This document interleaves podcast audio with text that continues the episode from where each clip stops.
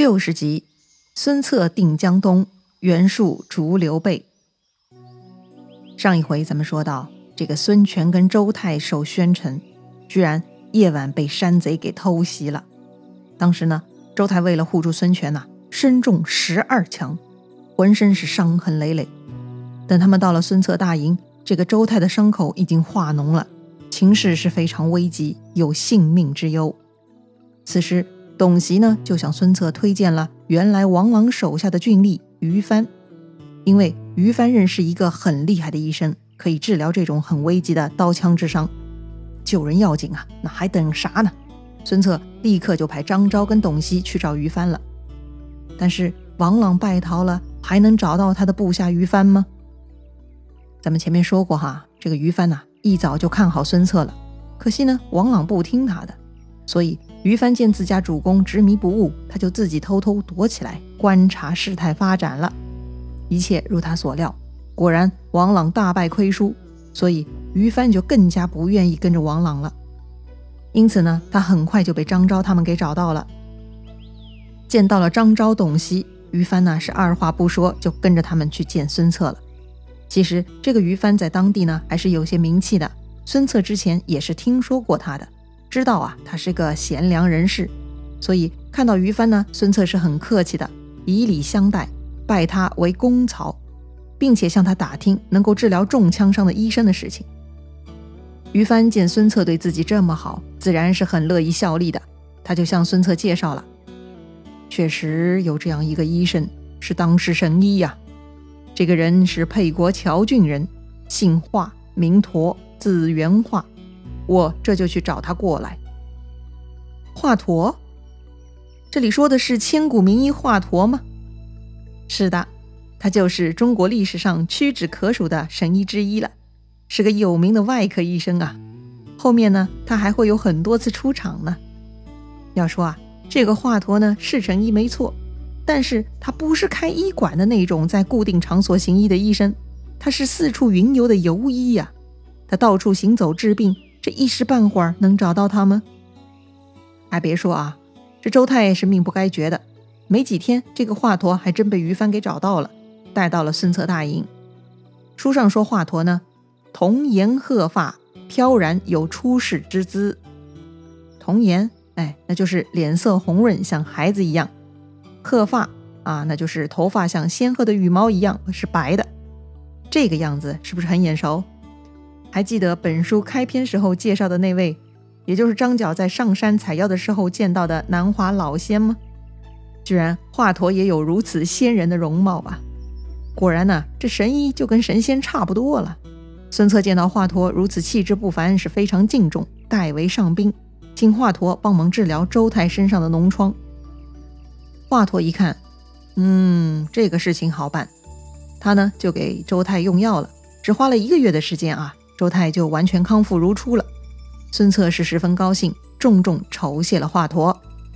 好了，既然周泰康复了，经过这一个月，孙策的军队呢也休养的差不多了，于是孙策就组织手下打回宣城，杀灭了山贼啊！君子报仇，一个月不晚嘛。那到这里呢，孙策算是全部搞定江东了，并且在各个隘口呢，孙策都安排了专人把守。第一轮的地盘争夺战到此结束。那下一步该怎么办呢？地盘已经确认了嘛，那就要发展事业了。根据孙策智囊团的讨论意见啊，眼下全国各地军阀林立，一个不小心，人家就会找了借口来抢地盘的。所以要想守住江东呢，必须得名正言顺。那怎么才能名正言顺呢？那就要跟朝廷搞好关系才行啊。此时已经到了曹操政府了，所以呢，孙策就派人给曹操送礼。同时向朝廷上表请封，只要朝廷给了正式文件，江东的孙氏公司呢就可以正式运营了。这个时候，孙策又想到了另一件事：之前他用父亲留下的玉玺借来了袁术的人马，作为事业的第一桶金。如今事业颇有成绩，那是时候该赎回自己的典当品了嘛。所以呢，孙策就给袁术写信，准备呢归还之前借的兵。并且要讨回那个抵押品，也就是传国玉玺。话说袁术啊，他本来呢就是个小气到了极点的人，之前要不是看到那块传国玉玺，他又怎么肯借兵给孙策嘛？想当年在泗水关，孙策的父亲孙坚不就吃过袁术的大亏吗？要不是袁术不给军粮，孙坚又怎么会轻易输给华雄呢？所以对于袁术来说啊，拿到手的东西是不会轻易再拿出来的，尤其是传国玉玺这样的宝贝。所以无论孙策怎么讨要，这个袁术是铁了心不肯归还了。这个袁术不但不归还哈，而且他还越想越生气，他就对手下说了：“孙策小儿太无礼。”借我的军马起事，如今江东地面都被他夺去了，他居然还不知饮水思源，还有脸来讨要玉玺，实在无礼。你们几个可有好计策收拾他呀？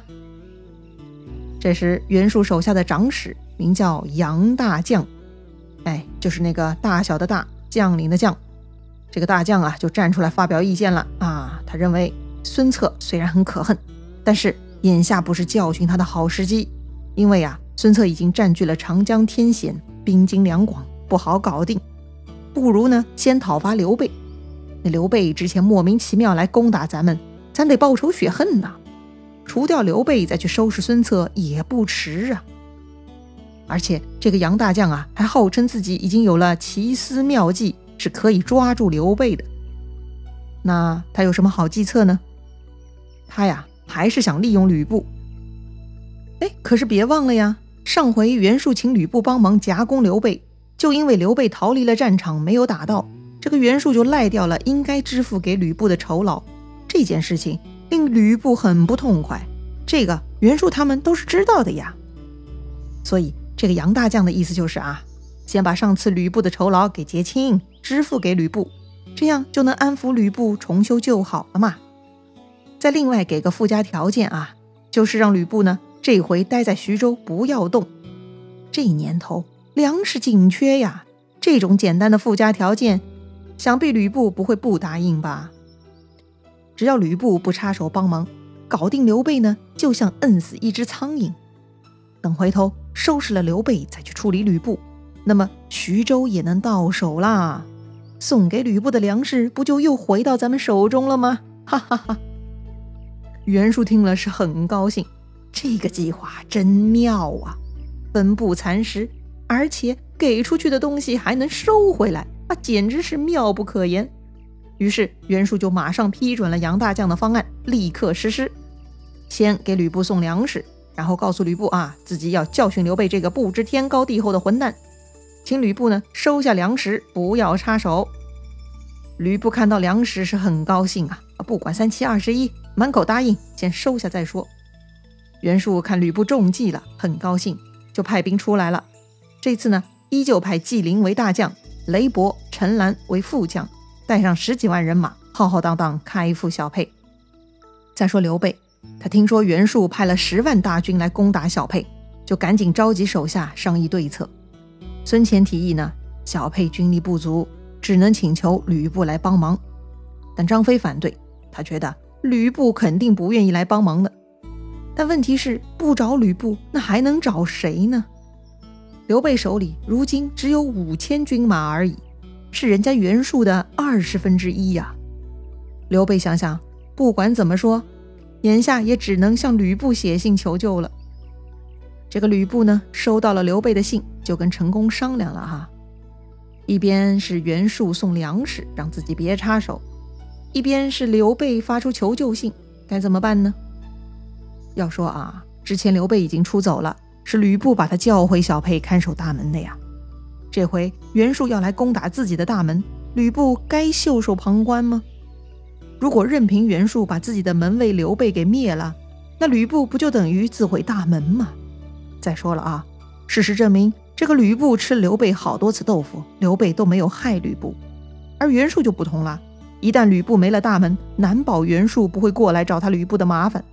万一回头袁术再勾结其他北方军阀，那这吕布就死定了。所以啊，思前想后，这个吕布还是决定要去救刘备。哎，不对呀，这个吕布不是已经收下袁术的粮食了吗？也可以反悔吗？难道他还会退回粮食？哈，当然不会了。这次的粮食啊，只是上回出兵的酬劳而已。吕布没跟袁术计较利息，已经很不错了。一码归一码，上次的酬劳完全是跟这次扯不上关系的。这袁术居然有脸还搞出什么附加条件？袁术也真的是心大。哦，那这么说，那如果袁术为了这次行动额外再给吕布好处就可以了吗？哼，其实也是白搭哈，一样也会是肉包子打狗的。吕布是什么人呐？最不要脸的那一种啊！他才不要什么莫名其妙的名声呢。所以信用对他来说啥都不是。他呀最实惠了，他只顾自己的利益啊。所以呢，杨大将给袁术出的这个主意啊，或许对别人是行得通，但是放在吕布身上，那完全是不奏效啊。袁术他们也真的是够幼稚的。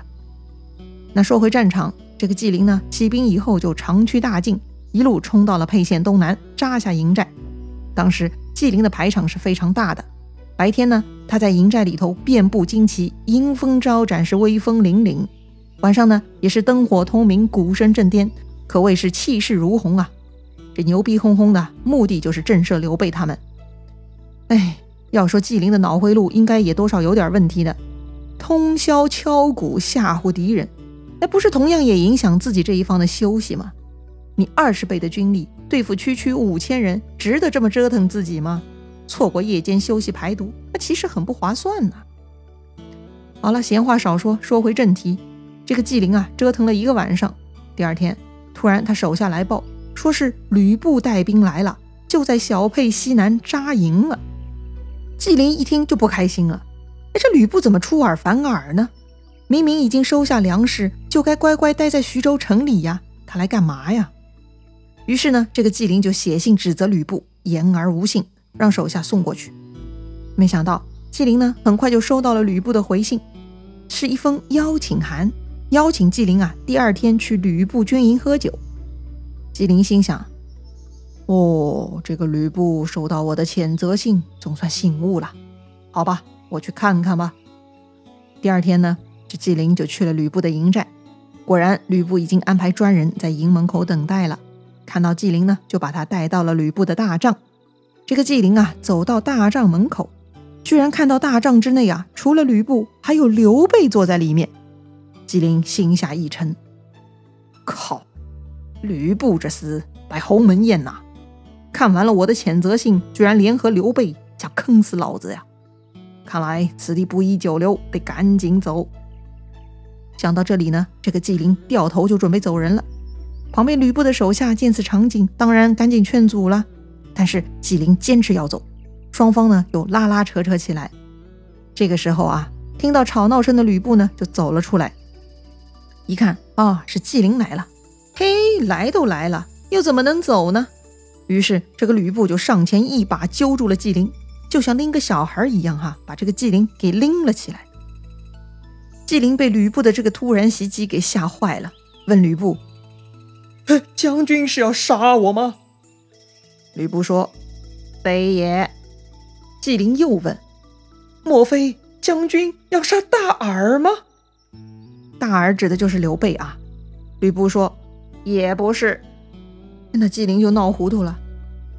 那为何如此安排呢？吕布呢就对纪灵说了：“玄德与我吕布是兄弟。”如今玄德为将军所困，所以我来救他。纪灵就顺着吕布的思路说了：“这么说，你这是要杀纪灵了？”吕布很得意啊，他说：“没有这个道理，我来救玄德，不一定要杀你呀。我吕布平生不好斗，只好解斗，所以我这一次就为你们两家解开争斗。”纪灵是更糊涂了，这个吕布到底葫芦里卖的什么药啊？那吕布到底想干嘛呢？他准备怎么调停呢？咱们下回再聊。